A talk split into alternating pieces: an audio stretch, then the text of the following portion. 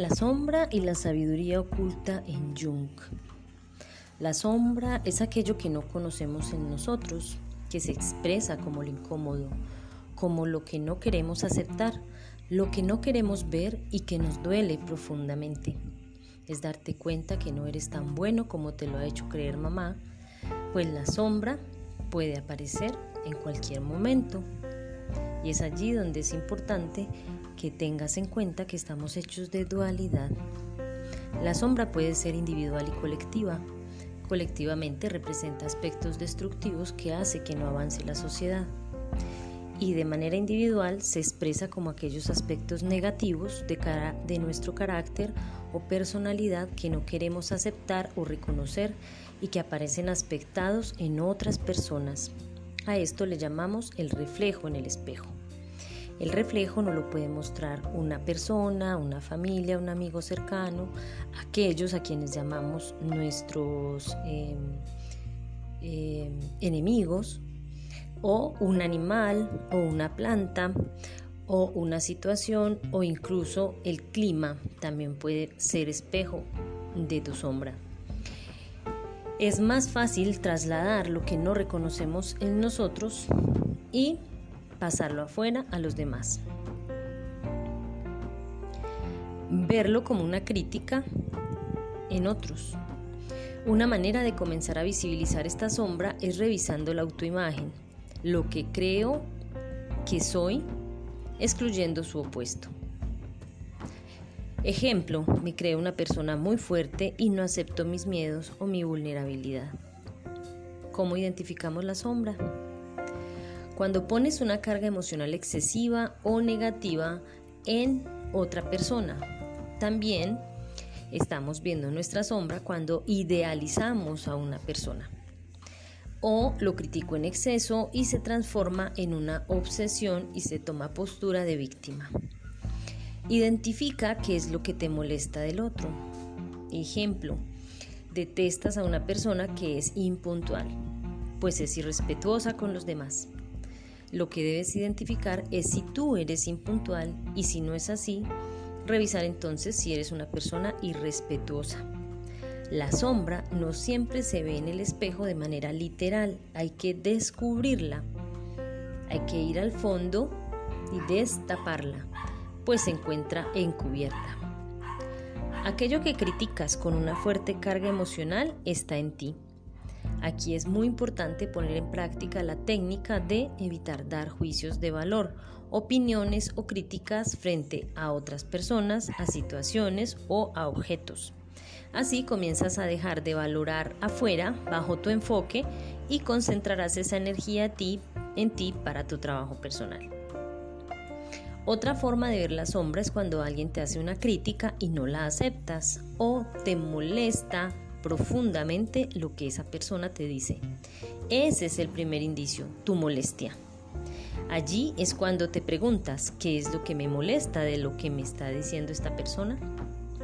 Para saber cómo te ves a ti mismo, puedes hacer un cuadro ordenado listando tus cualidades y defectos del cómo te ves y en otra columna donde escribas cómo te ven los demás. Allí verás la autoimagen y la sombra en paralelo. Otra forma de identificarla es aceptar que la sombra está en ti, de hecho está en todos. Admitir que estamos constituidos por dualidades, que siempre habrá un opuesto a lo que crees que eres. Esto implica un paso a paso, integrar la sombra, reconocer que hay partes de ti o retazos separados. Por un lado puede ser servicial y por otro egoísta. Puede ser racional pero también emocional. En la psicología transpersonal se plantea que no somos una sola persona, sino la complejidad de múltiples personalidades que están desconectadas y que aparecen en, momentos y que toman al ego. La sombra se reprime, pero luego tiene vida propia y actúa de manera autónoma, se reprime y toma el mando. Y a quien mayor daño hace es a ti mismo, si no sabes cómo ponerla a jugar de tu lado desde su lado creativo. Observar sin juzgar. Separarse y ver eso es el inicio de la aceptación. No es cuestión de lenguaje, no es cuestión de decir, sí, soy así y así me quedo. Se trata de estar en disposición de integrar la sombra, de ver lo creativo que ella te ofrece en tu transformación personal. Entonces surge la pregunta, ¿cómo hacer para no convertirse en aquello negativo? Eres una persona violenta y lo reconoces. Para integrarla debes estar atenta, darte cuenta en el momento que pasa cuando eres violento o escuchar a otros cuando te dicen en reiteradas ocasiones que estás siendo violento y generalmente se repite por diferentes personas. Puedes llevar un registro de cada momento, observarte en el caminar, por ejemplo, cómo lo haces, ver la experiencia del caminar, experienciarla, experienciar el caminar, sentirte en esta experiencia e ir reconociendo en cada detalle qué es aquello de caminar. Eso es comenzar a reconocer o es un ejemplo de cómo comenzar a reconocer o hacerte afuera, separarte, quedarte afuera de la experiencia para poder ir más allá. ¿Para qué ver la sombra? Te preguntarás qué tiene de malo engañar a otros o ser violento con la palabra o físicamente. Pues en el inconsciente colectivo la falta de algunas cualidades en relación a otros nos llevan a la descomposición social. De ahí que se necesite generar un equilibrio y el trabajo debe empezar de manera individual para que esto se vea manifestado en el, en el aspecto comunitario o social. Reconocer que eres algo más profundo en el sí mismo espiritual. Pregúntate cuál es el sentido profundo de estar en este planeta juntos. Para los hinduistas era el Dharma, generar, es decir, generar aprendizajes desde el servicio. Allí en la sombra hay una sabiduría oculta, una creatividad emergiendo y de allí viene su aporte creativo a nuestra existencia. Jung lo llamaba la sagrada neurosis que se expresa en el carácter.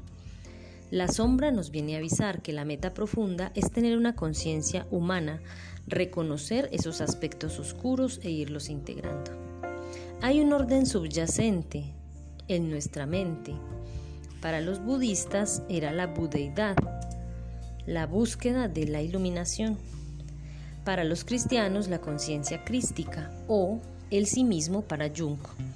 Conocer la jerarquía subyacente en nuestra mente nos mostrará que la sombra es un arquetipo sanador que te ayuda a encarnar cualidades. Una vez trascendida la sombra, ya no necesitarás reprimirla para alcanzar el bienestar, poniéndote a prueba, poniendo en práctica ciertos sentimientos positivos para superar aquello que te trae sufrimiento. Escrito por Sandra Liliana Daza Cuartas, por Lon Ick, para la escuela Aslan.